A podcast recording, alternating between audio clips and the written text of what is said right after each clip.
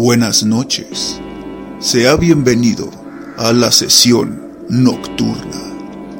Entre al consultorio, tome asiento, respire profundamente y trate de relajarse, porque en este momento estamos a punto de explorar sus miedos más profundos y sus terrores más arraigados. ¿Se siente usted preparado para conocer el mundo del más allá y de lo desconocido? Si es así, adelante. Comencemos con esta sesión nocturna. Programa conducido por Poeta de la Noche. Iniciamos.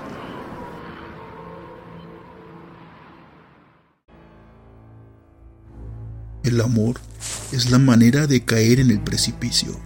Es la alfombra que te quitan debajo justo en el momento que crees que todo va a ir bien.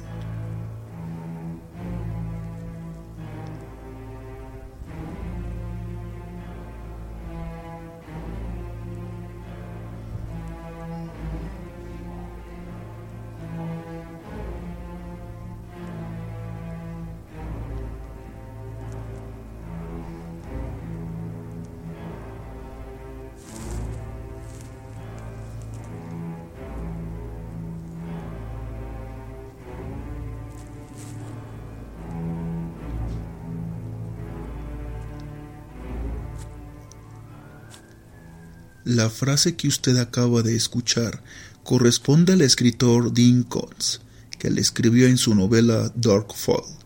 La frase hace mención a que cuando uno se encuentra en la peor situación de su vida y cree que el amor lo salvará, sin embargo, la caída será más fuerte. Amar solo para sostenerse ante una adversidad es la peor elección, nos advierte el autor. Sea bienvenido a una sesión nocturna. Acuéstese en el diván y hablemos sobre amor en el que creyó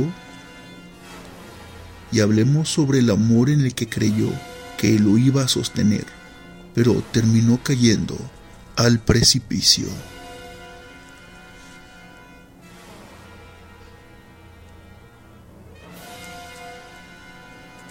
La noche representa para algunas personas inquietud y zozobra pues la oscuridad se extiende en todas partes y la escasa luz alerta los sentidos.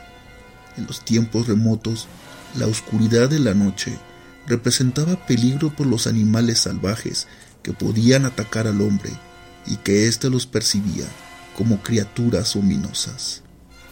En la noche es el tiempo cuando dormimos, y es el dormir cuando estamos más vulnerables nuestro cuerpo está desconectado de todos los estímulos externos, no los atiende y se profundiza en un estado de sopor en donde no sabemos ni de nosotros mismos. Es entonces que surge un temor que se remonta desde tiempos ancestrales, el temor de ser presas de entidades en aquel estado de sueño, entre ellos los incubos y los sucubos.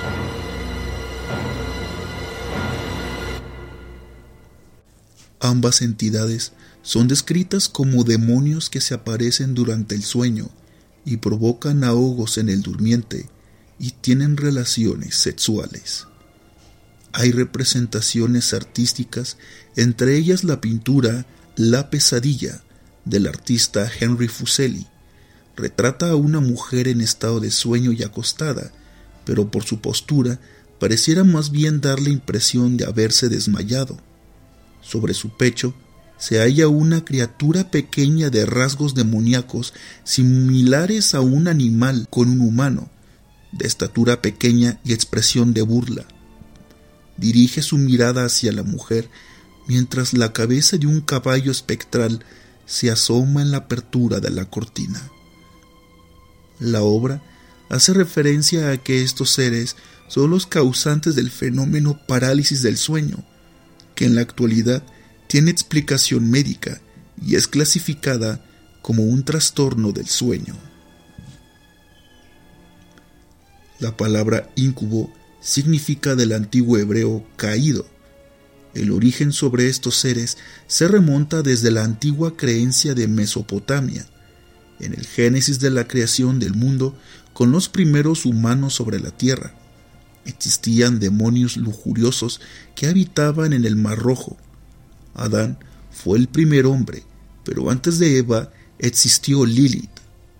De acuerdo con la Biblia de los sumerios, Lilith fue creada del mismo material que Adán y poseía alas.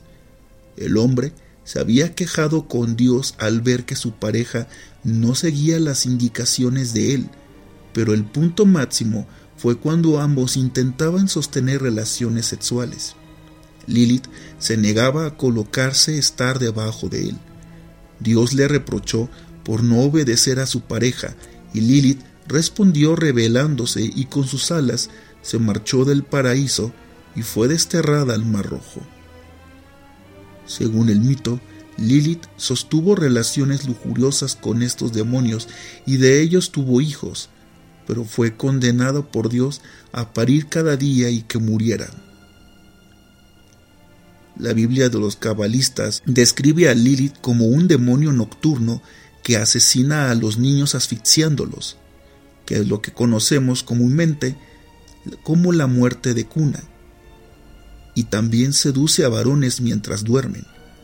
Sus descendientes son directamente los incubos y súcubos, seres que deben alimentarse de energía por medio de las relaciones sexuales con los humanos.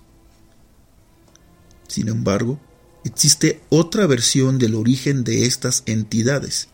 Según una interpretación de la autora Eloísa Hidalgo, que hace de la Biblia, serían descendientes de los Nefelim, ángeles caídos prediluvianos descritos como gigantes. Esta interpretación surge a partir de la etimología hebrea de incubo caído y lo relaciona con los versículos Génesis 6.4 y 6.5. En el medievo se pensaba que los ahogos cuando se duerme por la noche eran a consecuencia de los incubos. Se les atribuía diferentes aspectos a ambos sexos. Los sucubos eran descritos como hermosas mujeres de aspecto sensual y seducían a los hombres en el sueño. Los estimulaban sexualmente hasta lograr hacer que eyacularan. A estos demonios femeninos se les atribuía la causa del sueño húmedo en los varones y se pensaba que lo hacían para quedar preñadas, ya que siendo demonios no pueden quedar embarazadas de sus contrapartes masculinos. En cambio, los íncubos eran caracterizados como seres de aspecto repulsivo y grotescos. A diferencia de las féminas, estos demonios tendían a ser abusadores sexuales, intimidaban a su presa y tendían a ultrajarlas. Nuestro siguiente relato tiene relación sobre un faro estos edificios sirven para guiar con sus enormes linternas a los barcos de los muelles o para evitar encallarse. Sin embargo, este faro guía a los incautos a sus deseos más prohibidos. En medio de la oscuridad brilla la lujuria que conducirá a la perdición. Lo dejamos con el siguiente relato.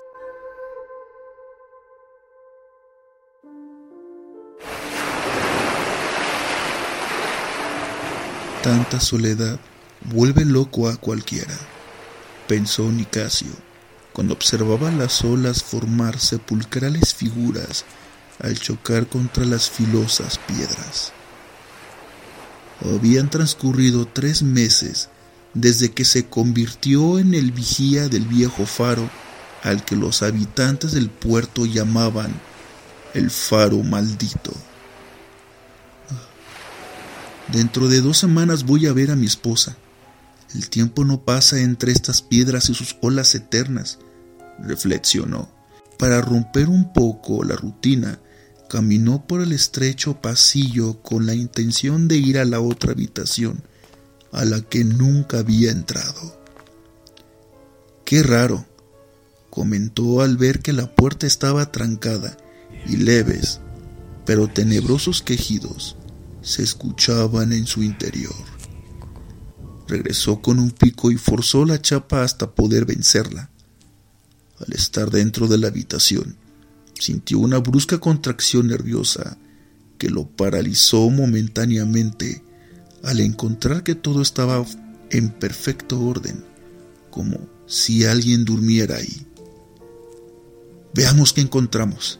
Aquí hay zapatos boleados, camisas planchadas, pipa que todavía tiene tabaco y, y una copa con residuos de aguardiente.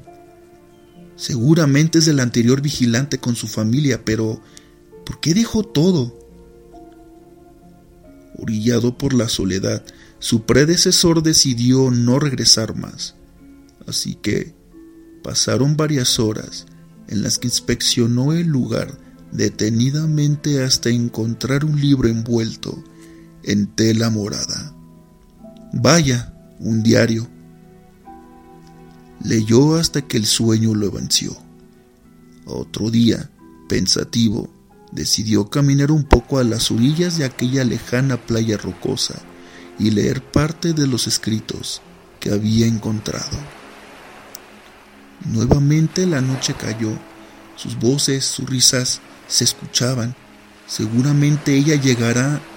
Revisaba el diario cuando de manera repentina una enorme ola la hizo volar hacia el acantilado. Aferrado a una roca, Nicasio pudo detener la fuerza que lo jalaba hacia las aguas embravecidas del océano que bufaba maquiavélicamente. Al momento en que las olas se tragaron el libro, todo volvió a la normalidad. El vigía se repuso y sacó fuerzas de su interior y salió de aquel precipicio. Con paso tan valiente, regresó al faro donde durmió por varias horas. Despertó con un fuerte dolor de cabeza y trató de comprender lo que había sucedido. ¿A qué se refiere el autor con eso de voces y risas? Solo y deprimido, había perdido la noción del tiempo llenó su pipa de tabaco y salió a deambular entre las sombras de grotescas piedras. ¿Qué es eso que se escucha? Parece el canto de una mujer. Expresó sorprendido cuando escuchó a una mujer perdida entre las arenas. De primera instancia, pareció ver a un ser infernal sentado en la playa. Pocos segundos, se había transformado en una belleza infernal que jugaba con las olas. ¿Qué haces aquí? Aquí me escondo cuando no quiero que nadie me vea. La mujer trató de ocultar su bien delineada figura cubierta con un pequeño y delgado vestido. Desconcertado al no ver la embarcación donde llegó su inesperada visita, no aceptó que una mujer sorteara las bravas aguas y los filosos acantilados. La mirada cautivadora de la belleza espectral lo atrajo y doblegó su voluntad en Nicasio, quien unió su boca con la de ella en un ardiente beso.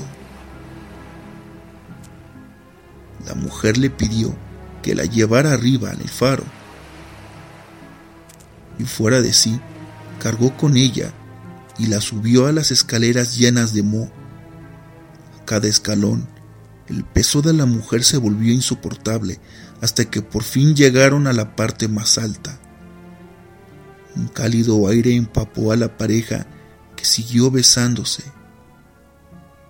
Ella le quitó la camisa y recorrió con sus labios el sudoroso cuerpo de él, que al estar en trance no se percató cómo los labios de la mujer se transformaron en un enorme hocico lleno de enormes y afilados colmillos que se clavaron en su yugular y saboreaba cada gota de sangre.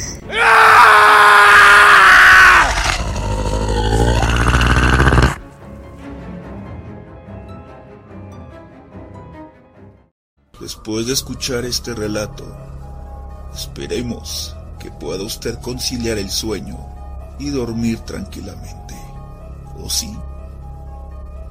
Lo espero aquí en mi consultorio, en nuestra sesión nocturna, los jueves a la medianoche. Le deseo buenas noches.